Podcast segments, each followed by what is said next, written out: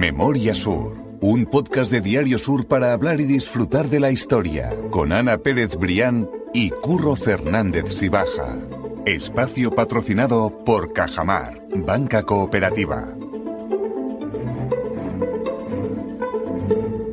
Hola Ana, buenos días. Hola Curro, buenos días. Hoy venía en el coche hacia aquí y me he pasado por delante del cementerio de San Miguel, que es precisamente el lugar donde hoy nos vamos a detener para hablar en este episodio 86 con el patrocinio de Cajamar porque ya hemos pasado por ahí alguna vez, pero hoy nos vamos a detener dando un paseo para ver cuáles son las principales familias, las principales tumbas, nichos que podemos encontrar en el cementerio y que, tienen una historia, por supuesto. Sí, un lugar siempre precioso al que volver y sobre todo hay que recordar también que uno de los dos cementerios históricos con los que contamos en la capital, ¿no? El cementerio de San Miguel y después el cementerio inglés, que también es otro de nuestros favoritos. Eso es. Y, y bueno, hoy, como, como tú dices, nos vamos a detener por esas historias eh, enterradas que dibujaron la historia de Málaga en el, en el siglo XIX. Y es sumamente interesante darse un paseo por el, por el cementerio de San Miguel. Yo siempre lo digo, que reivindiquemos esa parte del turismo también que consiste en visitar los camposantos históricos, ¿no? Porque dan mucha información sobre la ciudad que fue y, y, no lo digo simplemente desde el punto de vista turístico, de gente que pueda venir de fuera, que a lo mejor no le interesa tanto, salvo, bueno, salvo que tengan afición por, lo, por los cementerios históricos, sino para nosotros, ¿no? Para los malagueños, porque eh, lo hemos hablado muchas veces que el cementerio de San Miguel y el cementerio inglés es hablar de, de la historia de Málaga. Claro, y por arquitectura, por cultura, por mil razones que vamos a descubrir también hoy en este episodio, así que no nos vamos a entretener mucho más y si quieres vamos ya con el episodio sobre los ilustres del cementerio de San Miguel.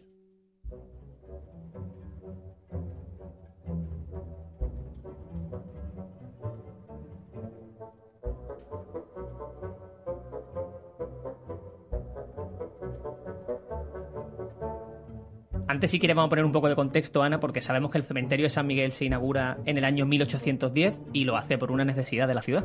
Sí, efectivamente, se bendice en ese año y como hemos contado ya en algún capítulo, ¿no? El tema de los cementerios a las afueras de la ciudad surge por una necesidad imperiosa, bueno, pues de frenar ese fenómeno de las, de las epidemias que realmente una vez que se desataban en la ciudad, pues diezmaban a la población. Por dar un poco de contexto, Curro, pues hay que recordar que antes pues, la gente se, se, enterraba en el entorno de las iglesias. Por ejemplo, en la iglesia de los mártires era un lugar de referencia y, siempre, una vez que, morían las personas, pues se, enterraban o bien dentro de la iglesia, en el caso de que, ya lo hemos contado alguna vez, fueran familias más pudientes, o bien en los exteriores.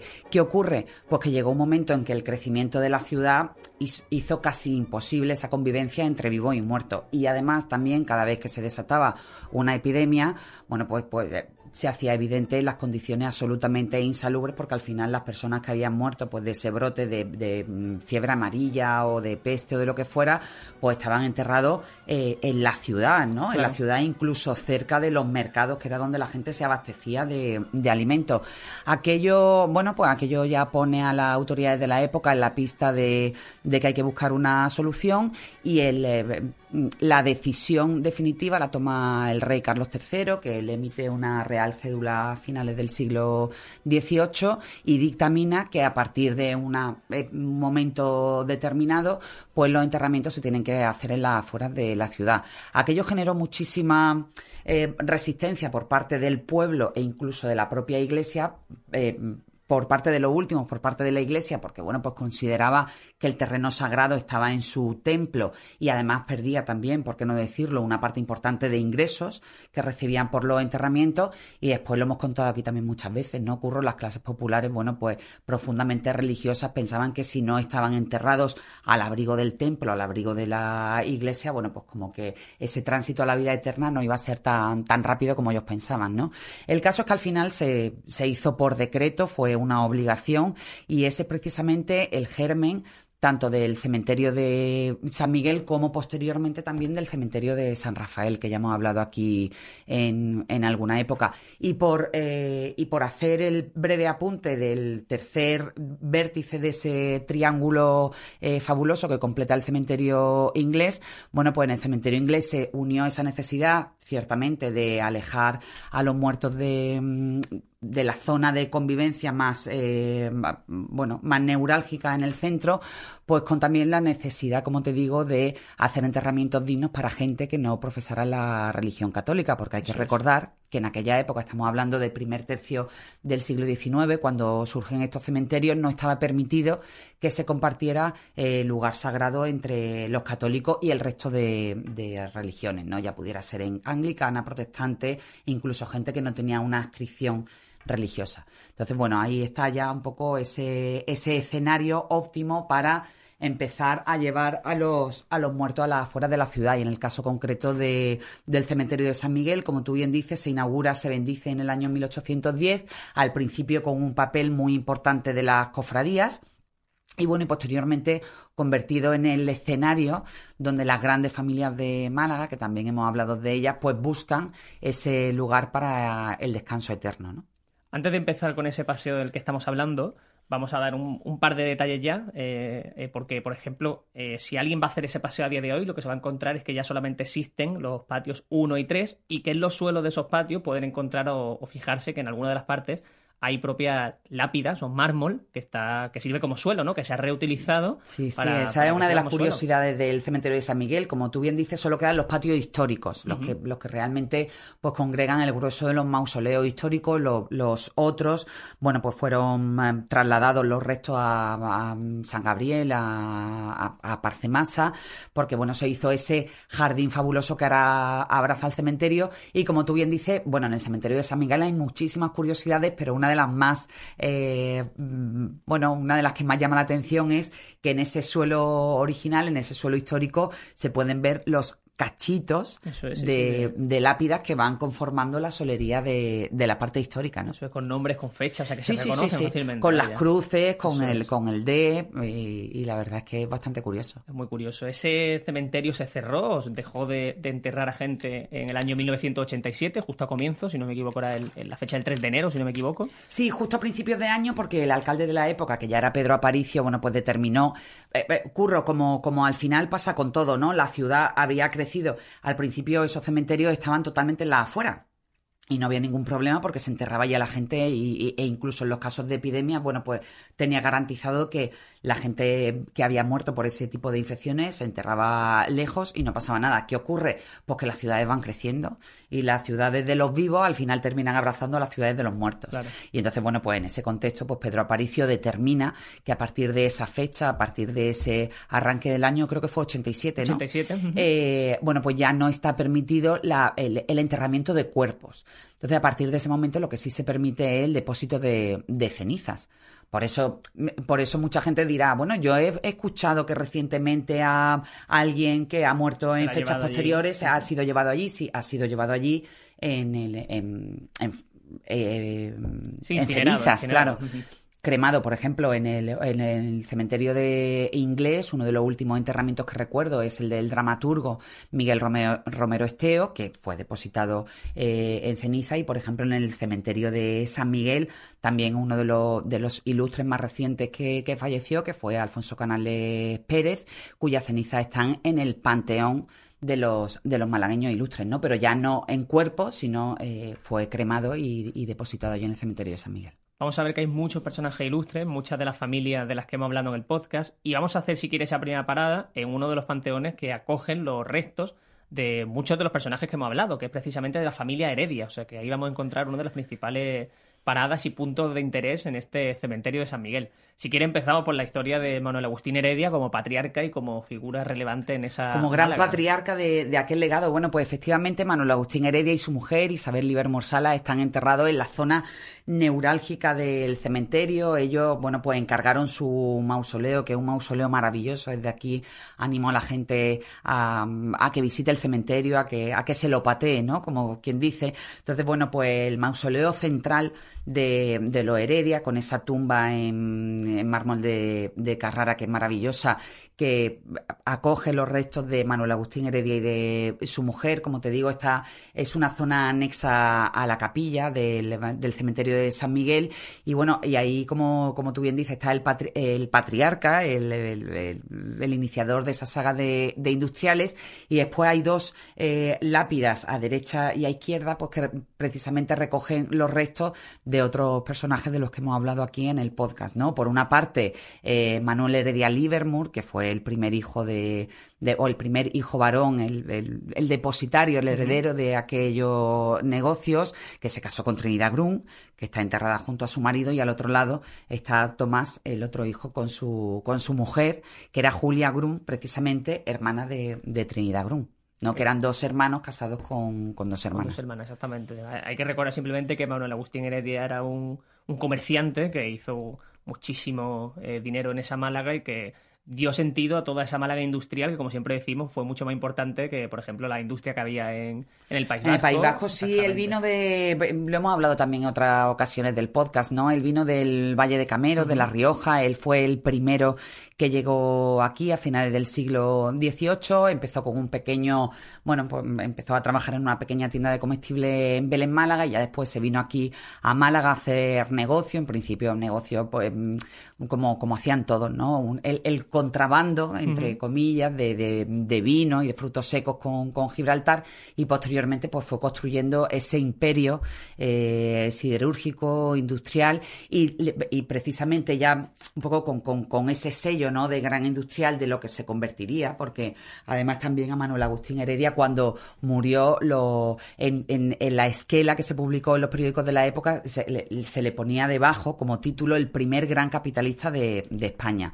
Bueno, pues ya con esa poco con ese sello cuando, cuando llegó a Málaga, pues las puertas de, la sociedad, de la gran sociedad de, de, la época, que se le abrieron por matrimonio, fue precisamente cuando se casó con Isabel Livermore Sala, que era una de las seis hijas de Tomás Livermore, que era también otro comerciante muy, muy conocido, y ahí se unía ¿no? el talento empresarial con el, brillo social y, y, aquello convirtió a la pareja rápidamente pues, en una referencia imprescindible de, de, lugares emblemáticos como la Alameda, ¿no? que también hemos hablado en alguna ocasión en el podcast de bueno, pues de, de, ese crisol fabuloso de burguesía, de, de comerciantes, de industriales que se, que se dieron cita en la Alameda a final del siglo... A, a, final del siglo XIX no, porque Manuel Agustín Heredia fue uno de los primeros, está en el arranque del siglo XVIII, de hecho él muere a, mitad del siglo XVIII, pero también de los que posteriormente fueron llegando, ¿no? Y muchos de ellos, curro, de, de ese pequeño lugar de La Rioja, de ese Valle de Cameros. Eso es, ese, de ese Valle de Cameros que ha dado tanta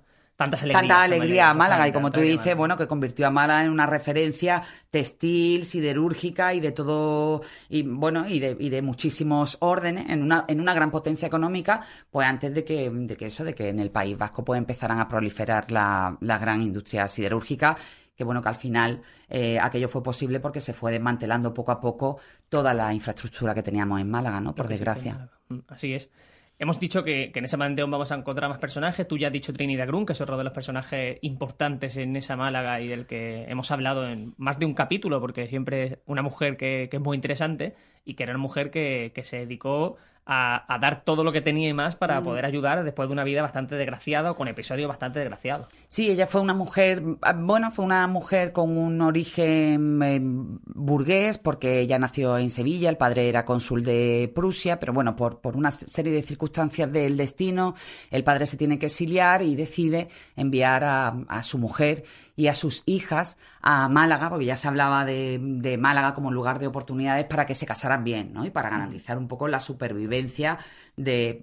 Lo hemos hablado también en estos podcasts, que aquello se asumía como una manera de, de, garantizar la buena posición de las hijas. Entonces, bueno, pues Trinidad Grun y su hermana Julia se, se casan, además se casan el mismo día con los hermanos Tomás, que era el segundo, y Manuel, que era el primero de los hijos de, mm, de Manuel y de Isabel, y, y, bueno, pues emprenden una vida fabulosa de lujos y de, y de vida social, económica, la vida les sonríe hasta que con 35 años, bueno, pues a la pobre de Trinidad Grun se le empiezan a torcer las cosas porque, eh, bueno, el marido se suicida en una cacería, después se le muere uno de sus hijos pequeños y cuando va, estoy yendo muy rápido, pero esto está en las notas del podcast, claro. Eh, bueno, pues cuando va un poco a curarse, ¿no? Y a, y a, mm, despejarse un poco de todo a Sevilla, también para arreglar unos papeles de su madre que acababa de morir, pues eh, iba a bordo del vapor Miño y en, en, el, eh, en, la zona del estrecho de Gibraltar, bueno, pues tiene un accidente con una fragata que les embiste, el vapor se hunde eh, se mueren las dos únicas hijas que le quedaban, Isabel y Manolita, y bueno, pues ella sumida absolutamente en el luto y en el, eh, y en el más profundo, eh, la más profunda oscuridad de espíritu, decide volcarse en las causas sociales, que fue una mm, auténtica visionaria de cómo había que hacer las cosas desde el punto de vista de la caridad, caridad bien entendida en, en Málaga, ya se vuelca en eso, funda el asilo de San Manuel, funda la capilla del Hospital Civil, está metida en todo absolutamente en todo lo necesario para que, em, bueno, pues esa Málaga de dos velocidades, ¿no? Pues de la, de la clase burguesa y la clase luminosa y después la gran clase popular, pues que realmente tenía unas condiciones de vida francamente mejorables. Ella se mete a fondo, consigue también implicar a esas familias burguesas con las que ella, bueno, de las que ella formaba parte. Y después también tiene una parte muy interesante en su historia, de la que también hemos hablado, de la Trinidad Grun empresaria, ¿no?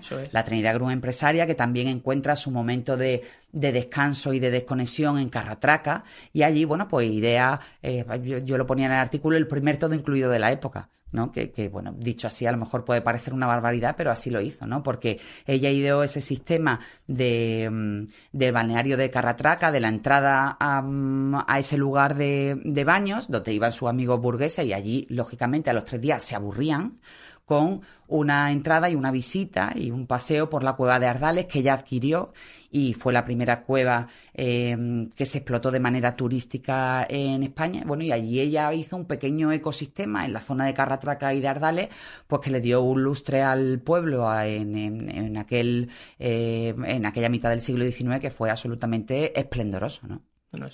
Una mujer absolutamente completa que además supo darle un giro a su vida en el sentido de que no fue una mujer amargada y no fue una mujer resentida con el futuro que le había tocado, con la, con la vida que le había tocado vivir, sino que ella, bueno, supo estar agradecida porque al final estaba viva, era una mujer además también hay que decirlo, de profundas creencias religiosas y bueno, y pues supo darle la vuelta a aquello y, realmente eh, hacer cosas importantes con su vida a pesar de la desgracia, ¿no? Estaba diciendo tú que estamos pasando por encima y, de hecho vamos a tener que hacerlo incluso más rápido porque si no... Eh, si no vamos a estar aquí hasta mañana. Sí, porque acabamos de pararnos con la primera familia mm. y esto ya se nos, se nos va a hacer muy largo. Pero otro personaje importante también de esa familia es Amalia Heredia, que, que se casó con, con Jorge Loring y que dieron forma también a lo que hoy conocemos como ese maravilloso Em, Jardín Botánico, de, la Concepción, y, que desde luego también es una referencia importante y por lo que tú estabas diciendo no está enterrada en ese mismo panteón, ¿no? No, no está enterrada en ese mismo panteón. Hay otro panteón de los Heredia en los exteriores del cementerio y allí efectivamente, bueno, también se enterraban curro, eh, se enterraban no por familias eh, con, con, el matrimonio y todos los hijos, es que los hijos también a medida que se iban casando se iban enterrando pues con su con su mm, con, su esposo, claro, con su nueva familia. Entonces, bueno, ahí hay un poco de mezcla. Y efectivamente Amalia y Jorge están enterrados en otro panteón de los Heredias que está en el exterior.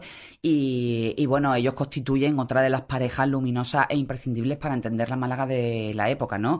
Ellos al principio vivieron en esa zona de la Alameda y posteriormente ya una vez casados, pues adquirieron esa fabulosa finca de la Concepción que, convirtieron en un epicentro eh, cultural con el Museo Loringiano, con la adquisición de la ley Flavia Malacitana, eh, también botánico, porque ellos en su viaje de novios por toda Europa, bueno, pues se trajeron eh, muchísimas especies exóticas que fueron conociendo, se trajeron también a un jardinero francés que se encargó de que aquello floreciera y nunca mejor dicho, ¿no? Y después también fue un epicentro indudablemente político. Se dice que, en, en los jardines de la Concepción, en ese maravilloso de, forja que estaba precisamente fabricado en la siderurgia de los Heredia, pues se celebraban auténticos consejos de ministros, ¿no?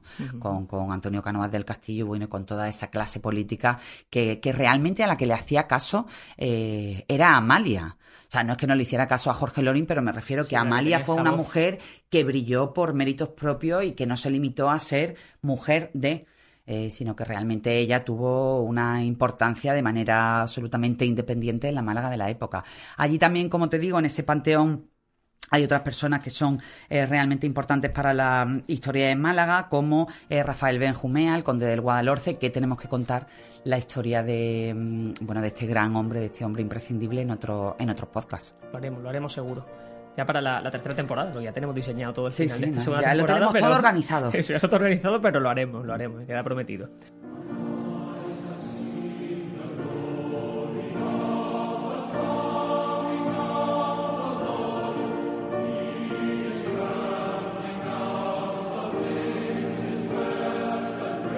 Hay otro panteón también muy curioso, que antes de empezar me estabas contando tú, que realmente acoge mucho misterio en su interior y es el propio panteón de la familia Larios. O sea, que hay muchas dudas, muchas preguntas. La familia Larios fue otra de las grandes familias de Málaga, estamos hartos de, hablar de, de ello aquí. Y bueno, y a pesar de que muchos puedan pensar que ahí están enterrados los grandes Larios, como en el caso de los Heredia, que ahí está Manuel Agustín y su mujer, ¿no? que son esos iniciadores de, de la saga, los eh, no está enterrada allí toda la familia Larios. De hecho, eh, bueno, tampoco es un secreto que la relación de la familia Larios con Málaga se deterioró mucho con el paso de los años eh, por causa de aquella revolución, de la revolución de 1868, que obligó pues, a los larios que vivían aquí a huir por los tejados de su palacio en, ese arranque de, de calle Larios, eh, bueno, porque fue asaltado por sus propios trabajadores, lo incendiaron y ellos ya se tuvieron que exiliar de Málaga a Gibraltar y de ahí, bueno, pues a Londres y posteriormente a París. Aquello sí que marca el desapego de la familia Larios con Málaga, que de hecho hay que recordar que no hay ningún miembro de la familia Larios en la inauguración de la calle, que se inaugura unos años después. Estamos hablando de la Revolución 1868, la inauguración de Calle Larios fue en 1891 y aquello también, bueno, pues como te digo, marca ese desapego y marca también eh, la, presencia de la familia Larios eh, en, Málaga desde el punto de vista de, los enterramientos, ¿no?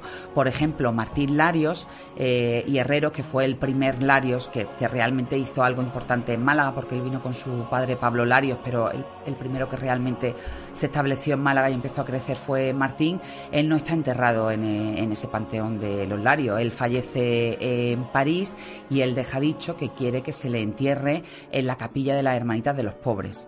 Hay que recordar que precisamente ese asilo de las Hermanitas de los Pobres fue uno de los grandes legados de la familia Larios a Málaga, ¿no? Y que también se inaugura una vez que la familia Larios ya está fuera, ¿no? Entonces, bueno, pues sí que es cierto que existía un vínculo especial de Martín y de parte de su familia con las Hermanitas de, los Pobres y él deja dicho que una vez que muera, pues quiere que, se, sea enterrado allí. De hecho, Martín y Manuel Domingo, ellos, mueren en París y en el caso concreto de, Martín eh, no están el cementerio de San Miguel, sino en, sino en el, en el asilo, en la capilla del asilo.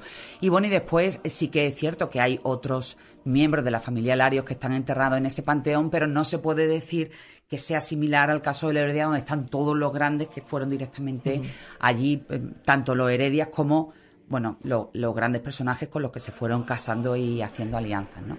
Y en, la, y en las charlas que hago de la Malagueta, Curro, cuando yo hacía el paseo por el, por el cementerio de San Miguel, pues precisamente había un señor que tomó la palabra una vez que terminó la charla, que decía que él conocía bien la, el panteón de, de, los Larios y que, y que realmente le, le, daba pena porque era uno de los que más deteriorado estaba, ¿no? Entonces, bueno, ahí está esa huella esplendorosa, pero pero huella casi casi a la mitad porque no están todos los larios enterrados allí. Pero bueno, a pesar de eso, el panteón eh, también es de una belleza insuperable. Merece la pena verlo. Martín Larios, por, un poco por ponerlo sobre el mapa, es el padre del que encontramos en la estatua de. Justo, el padre de Manuel Agustín Larios. y Larios, perdona, sí, uy, es que ya me lío con Manuel, Agustín, Heredia, Manuel Domingo, Larios, y, Larios, efectivamente, que es el segundo marqués de Larios y el que está en la, en la estatua. Martín Larios y Herreros, su padre, que precisamente viene también del Valle de Cameros. Del Valle de, Cameros, en la, en la Rioja. Em, hay también un personaje que a día de hoy no está en el cementerio eh, de San Miguel, pero que sí pasó un tiempo por ahí, quizás por eso también es interesante comentarlo por lo menos, y es el propio Torrijos, o sea, la figura también de, esa lucha, de esa defensa eh, es Málaga, quizás el imaginario que todos tenemos de la causa lucha liberal, de la causa liberal, exactamente, es precisamente Torrijos que pasó un tiempo en ese cementerio de San Miguel también. Pues sí, porque hay que. Muchas veces decimos que los grandes acontecimientos hay que mirarlos con los ojos de la historia, ¿no? Entonces, bueno, por poner un poco de contexto, Torrijos y sus hombres, esos 48 valientes que le ayudaron en la causa liberal, están enterrados bajo el obelisco de la Plaza de la Merced, pero no siempre fue así, porque hay que recordar que ellos fueron ajusticiados el 11 de diciembre de 1831 en las playas de, de San Andrés por orden de Fernando VII y precisamente hasta que no terminó ese reinado de Fernando VII no se les pudo rendir los honores que, merecían en ese obelisco de la Plaza de la Merced. Entonces, bueno, una vez eh, em, ajusticiado, en las playas fueron trasladados sus restos al cementerio de San Miguel, tanto el de Torrijos como el de sus generales de confianza, López Pinto, Flores Calderón y los otros, los otros hombres que sí fueron depositados en una fosa común. Eh, Torrijos y sus dos generales fueron, fueron conducidos directamente a un nicho de la familia Torrijos y Robert Boyd, que conecta con el cementerio inglés de Málaga, fue llevado al cementerio inglés de Málaga y fue el primer enterramiento eh, muy conocido de, de, aquel camposanto anglicano para no llevárselo a la playa, ¿no? Que era, que era realmente el lugar donde eran conducidos por las personas, como hemos dicho antes, que no profesaban la religión católica. El hecho es que, bueno, que Torrijos y sus hombres se tiran allí unos años hasta que termina el reinado de Fernando VII, entra la regencia de María Cristina y realmente se les puede dar un enterramiento a la altura de su de lo que merecen, ¿no? Y a la altura del legado que, mm, que, hicieron posible. Eh, creo que la inauguración del obelisco fue unos años después, en torno a 1842. Dejan libre ese nicho y casualmente, bueno, pues en ese tiempo hay, hay gente que dice que fue exactamente el mismo día que fueron trasladados, muere en Málaga el padre Vicaría que también hemos contado pues, que fue el sacerdote que asiste espiritualmente a Torrijos y sus hombres en eh, el convento del Carmen antes de, ser ajusticiado. Y entonces, bueno, pues la mujer de, de Torrijos, Luisa Saiz de Viniegra, pide que por favor los restos del padre Vicaría ocupen el nicho que, ha ocupado su, su marido hasta, hasta hacía nada, ¿no? Entonces, bueno, pues ese nicho que ocupó Torrijos ahora pues conserva los restos del padre Vicaría, que también es una persona de referencia en toda esa aventura liberal. ¿no? Sí, sí, que se cierra también esa historia, ese círculo. Hay otra historia muy llamativa que hemos contado también en el podcast y que vamos a encontrar los restos de uno de esos protagonistas en el cementerio de San Miguel y es precisamente el de Miguel Sánchez Pastor, que es un concejal de Málaga que murió en una historia truculenta, de, crónica negra. Surrealista, exactamente a principios del siglo XX en el círculo mercantil, o sea, en plena calle Larios. Sí, sí, efectivamente. Bueno, el círculo mercantil era el lugar de referencia, de encuentro, de tertulia, de... Si había un sitio, curro, donde te tenías que dejar ver y, te, tenías que significar, era precisamente en el círculo mercantil, que era el, epicentro de todas aquellas reuniones eh, de, de la Málaga de la época. Entonces, bueno, ahí por, por contarlo rápidamente, que también esto lo tenemos registrado en el podcast, hubo en el año 1905, en agosto, una reyerta un tanto oscura entre Miguel Sánchez Pastor y Luis García Guerrero contra los hermanos Briales Utrera. Bueno, a cuenta nada más y nada menos, curro de un artículo escrito en un periódico en el periódico Diario de la Tarde, bueno, pues escribió un artículo eh, sobre un candidato republicano, Pedro Armanza, que aquello fue un, recogido con un enorme agravio por parte de, de Armanza y, y terminaron en duelo. Eh, porque aquella, en aquella época las cosas se resolvían a, la, ley del más fuerte, ¿no? Se citaron para, para batirse en duelo, eh, el juez de la época se dio cuenta, consiguió parar aquel duelo, pero al día siguiente se encontraron en el círculo mercantil, bueno, y allí ya volaron los tiros, los, los, navajazos y, aquello terminó con Miguel Sánchez Pastor en concreto, eh, muerto a la edad de 34 35 años, no recuerdo, y bueno, y su figura es, eh, bueno, es una referencia desconocida, pues porque fue hijo de uno de los alcaldes de Málaga, de Miguel Sánchez Pastor Drago. Eso es, exactamente. y está enterrado con su padre en el cementerio de, San Miguel, bueno, con su padre y con, toda, y con toda la familia. Comparten panteón con la familia Rosado. Ah, mira, eso no lo sabía. Qué bueno. Me reía, digo, porque a, día de hoy no pasan esas cosas en el periódico. no, no, gracias a Dios. bueno, hoy tenemos, no te creas, hoy tenemos Twitter, que si en Twitter pudieran volar las balas, curro, alguna nos daría, ¿eh? Por eso me reía, que hay gente que quizás lo piensa, pero no. Si no, se tomaban las cosas.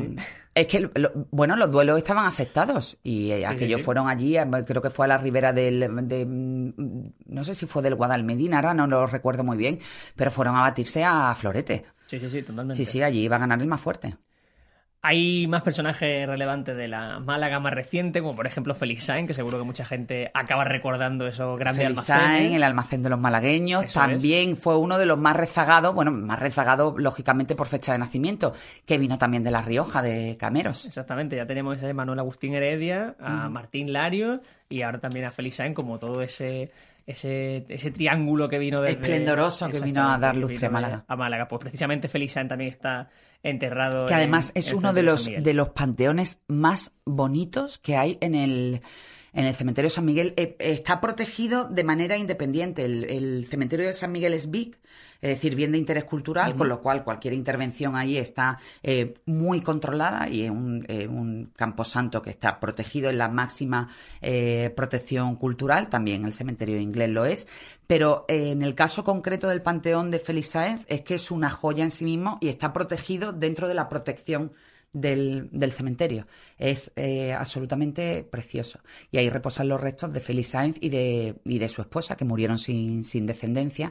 y, y como te digo, animo a la gente a, a darse una vuelta por el Panteón porque llama la atención, eh, sobre todo la entrada. Es sobrecogedora esas columnas que se proyectan hacia arriba y bueno, y que dan una sensación de eso como de ascenso a los cielos. ¿no? Sí, sí, sí. De solemnidad absolutamente maravillosa.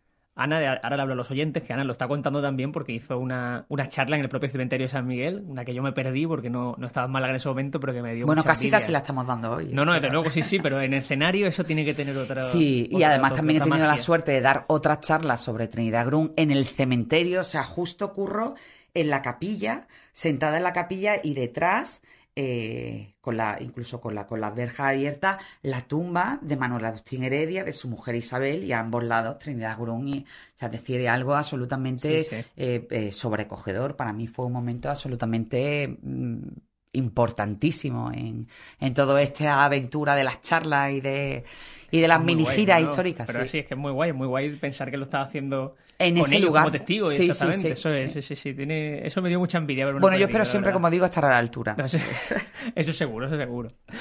Hablamos ahora también de Teresa Spiazu, que ya hemos hablado de ella. Primera en concejala momento. del Ayuntamiento Eso, de Málaga. Que hay que subrayar también su, su personaje, porque quizás no es muy conocido, pero que de verdad es lo que tú dices. Esa primera concejal del Ayuntamiento de Málaga y que además lo fue durante varios años, durante seis años, si no me equivoco. Y además con diferentes alcaldes, Eso, con lo cual eso da la medida de- de que con diferentes alcaldes en una época donde, donde el cambio en el sillón de mando era de una posición política a otra Eso es. absolutamente radicalmente contraria. Y era una época realmente convulsa. Y ella al final de su vida, ella era- fue maestra, de hecho fue directora de la Escuela Normal de Maestras, de las que hemos hablado antes de, en, el, en el podcast anterior, de las placas. Eh, bueno, pues fue una mujer que al final de su vida, con toda su experiencia eh, desde el punto de vista educativo, social e incluso caritativo, accede a entrar en el Ayuntamiento de Málaga, bueno, pues petición de José Galvez, Ginachero, y, y realmente, bueno, pues su huella fue apreciable porque, porque hizo además también mucho por abrir, aunque fuera nada más, el inicio de la rendija de la puerta de la entrada de las mujeres en política, que tendemos a pensar que las primeras mujeres concejales llegaron con la primera corporación democrática, con Pedro Aparicio, pero no fue así. No fue así, no ya hubo una mujer, una pionera, que fue Teresa Espiazu, que está también enterrada en el cementerio de San Miguel. Eso es, un par de detalles de su vida que a mí me gusta mucho. Lo que tú decías, que llegó a la política con 62 años, Claro. o sea, con una vida. Como ya- debería ser, curro, Eso casi, ¿no? decir, O sea, no, la, no política como un medio, sino realmente como, Como un como una como- herramienta, sí, como una herramienta ya en el final de tu vida, lo ha hecho todo, tienes la experiencia, tienes los recursos, tienes esa manera absolutamente nítida de pensar y tú ya vas a prestar servicio a la a- al, al pueblo y no que el pueblo te lo, te lo preste a ti, bueno, como desgraciadamente hoy ocurre en muchas, en muchas ocasiones. Eso ¿no? sí, eso sí. Y ya por si fuera poco, además también promovió ese instituto malagueño para ciegos, sordomudos y anormales, que el título a día de hoy no se ve con los mismos ojos. Pero No, no se ve con los mismos ojos, que- pero se llamaban así. Eso fue un reconocimiento también en ese momento para el acceso a la educación de todos esos niños. Estamos hablando de muchos personajes ilustres, reconocidos y que hicieron algo por Málaga, pero también hay algunas historias también interesantes, como la de Alvin Carpis, que fue con uno de los que cerramos la anterior temporada, y que es una historia que a mí me llamó mucha atención porque es un gángster americano. Bueno, es que si hablamos de crónica negra, hablábamos antes de los concejales, bueno, el, Sí, el- sí. el gángster por excelencia y la, la- la- e- esa cuota de historia policíaca y casi de suceso la tenemos con Alvin Carpis, que no está ya en el cementerio de San Miguel porque él forma parte de todos esos nichos que se, todas esas exhumaciones que se hicieron y se trasladaron a, a, Parcemasa, pero bueno, hay que hablar aunque sea brevemente de él porque fue, como tú dices, un gángster, nacido en Canadá, fue el auténtico quebradero de cabeza del FBI, el preso que más, que durante más tiempo estuvo encerrado en el inexpugnable Alcatraz. Y que bueno, y que al final pues lo, lo liberaron, ya era una persona mayor, terminó sus días en Torremolinos disfrutando del sol, de las mujeres y de la buena vida. Y bueno, un infarto acabó con su vida y fue enterrado en el cementerio de San Miguel. Exactamente, o sea que también un personaje, oye, que, sí, sí, bueno, que tiene una historia fabulosa. y yo invito a la gente a que la, la escuche en el podcast porque merece la pena como siempre decimos, ¿eh? que todo lo que hablamos va a estar siempre, relacionado a las notas del podcast, que si alguien se ha quedado con ganas de alguna historia más va a poder escucharla en detalle en esos podcasts que ya hemos hecho sobre esos personajes. Y ya por cerrar el podcast vamos a ir diciendo alguna serie de, nombres que también son muy importantes. Hay también otras familias importantes como los Bolín y hay otros ilustres admirados como por ejemplo Narciso Díaz de Escobar, que también está enterrado allí. Nuestro Narciso Díaz de Escobar, ¿qué haríamos sin él, sin su archivo? Totalmente. Que, es inagotable. No tendría sentido este podcast. No, no, no. Bueno, no, no, no podríamos hacerlo porque yo siempre lo digo, ¿no? Yo muchas veces encuentro el detalle definitivo en el archivo de Narciso Díaz de Escobar. Pues sí, como tú bien dices, está Narciso Díaz de Escobar, Muñoz de Graín, Jane Bowles, la escritora, Marín García, que le da la calle a Marín García, del que hablábamos en el podcast sobre la Boca Calle, Adolfo Pries, que también fue una persona absolutamente imprescindible de la Málaga de la época y, que merece también un podcast de manera independiente. Y después, como tú has dicho, familia Bolín, Castel, Welling, eh, Ogros, Tellefer, es decir, eh, mm, la historia de Málaga. La historia de Málaga con esos personajes que se pueden ver o recordar, o por lo menos que cuando vayamos a ese cementerio de San Miguel nos pongamos delante, sepamos de quién estamos hablando y qué hicieron por Málaga, que eso es, importante también. Pues sí, que fue mucho. Y lo sigue haciendo también este el cementerio de, San Miguel. Yo desde aquí reivindico el, esfuerzo enorme que están haciendo un poco por, por recuperar ese, ese, esplendor. Hacen muchas actividades, hacen conferencias, jornadas de puertas abiertas. Se puede ir a visitar perfectamente el cementerio de San Miguel. Como digo yo, es bellísimo. Tendríamos que sacudirnos un poco ese no sé, esa costumbre tan del sur, ¿no? De, que nos den yuyu los cementerios y disfrutar, de, porque eh, ya no solo desde el punto de vista de, de, esa historia de esos personajes, sino que es que es un lugar precioso, donde los mejores arquitectos, los mejores eh, artesanos, los mejores orfebres eh, dejaron allí la huella en forma de, de panteones, de mausoleos y que, y que realmente merece la pena. Pues sí, y pasar por allí con los ojos bien abiertos, lo que recomendamos para, para este podcast. Quizás ahora en verano tampoco es la mejor opción por el No, quizás no es la mejor opción. El plan de la semana pasada de los churros y el chocolate caliente en Casaranda y Cementerio. Pero bueno, oye, ahí lo dejamos. Si hay algún valiente, eh, a la caída de la tarde es muy buena. es, muy buen momento para visitar el cementerio. momento, además de verdad. Pues Ana, eh, cerramos este capítulo que como siempre no hemos enrollado, como no podía ser de otra manera, pero era un capítulo... Yo hubiera seguido hasta mañana, pero bueno, ya, ya, ya, seguiremos, seguiremos. pues mil gracias Ana. A ti siempre, Curro.